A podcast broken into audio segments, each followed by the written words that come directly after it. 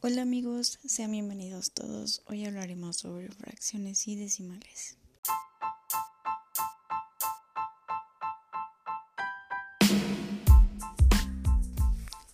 Ok amigos, bueno, para empezar debemos saber que una fracción expresa partes de una unidad y esta consta de dos términos que son el numerador y el denominador.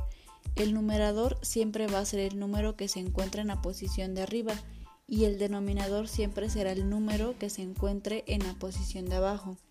El numerador es el que indica el número de partes que se toman del entero y el denominador es el que indica el número de partes iguales en que se divide la unidad.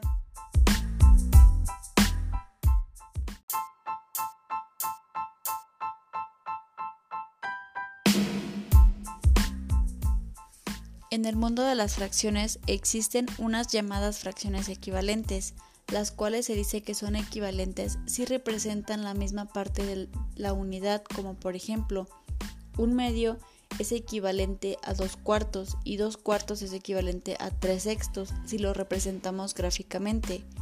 También existe la simplificación de fracción y bueno, la simplificación no es otra cosa más que sacarle la mitad a cada resultado de una fracción dada, como por ejemplo 2 octavos más un medio es igual a 12 dieciséisavos y la mitad de estos números son 6 octavos y estos aún tienen mitad que serían 3 cuartos y hasta ahí se acabaría la simplificación porque el 3 ya no tiene mitad. También existen otras ciertas fracciones que no se pueden simplificar y a estas se les conoce como fracciones irreducibles.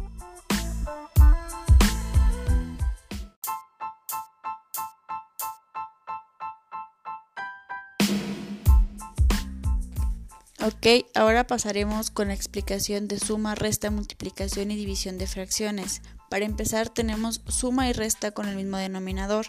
En la suma tenemos 3 octavos más 1 octavo. Aquí tenemos el mismo denominador, entonces lo que se haría sería sumar 3 más 1 y sería 4.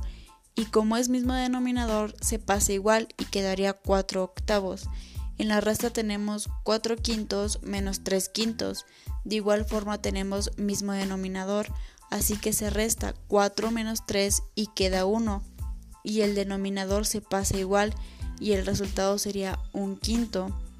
Ahora tenemos suma y resta con diferente denominador. En la suma tenemos 5 sextos y 4 quintos. Aquí lo que haríamos sería multiplicar cruzado 5 por 5 que sería 25 y 6 por 4, que es igual a 24.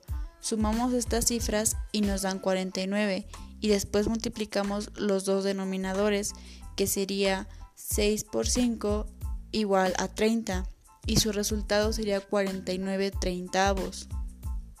El mismo procedimiento se lleva a cabo con la resta, solamente que al multiplicar cruzado los resultados en vez de sumarse se restan.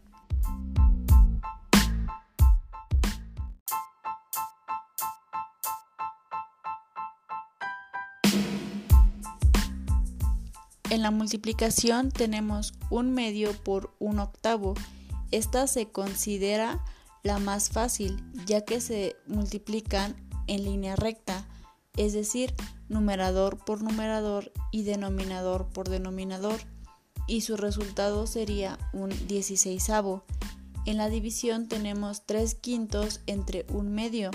También es fácil ya que se multiplica cruzado y su resultado sería 6 quintos.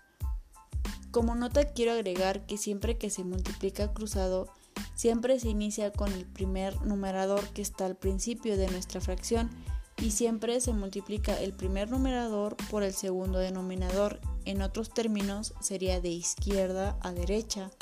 Y después se multiplica el primer denominador por el segundo numerador. Y los resultados después se suman, se restan o se acomodan acorde a lo que se pide. Ok, esto sería todo de mi parte. Espero que mi información te haya brindado la ayuda necesaria y que haya sido clara y concisa. No olvides alimentar día a día tu mente con cálculos matemáticos.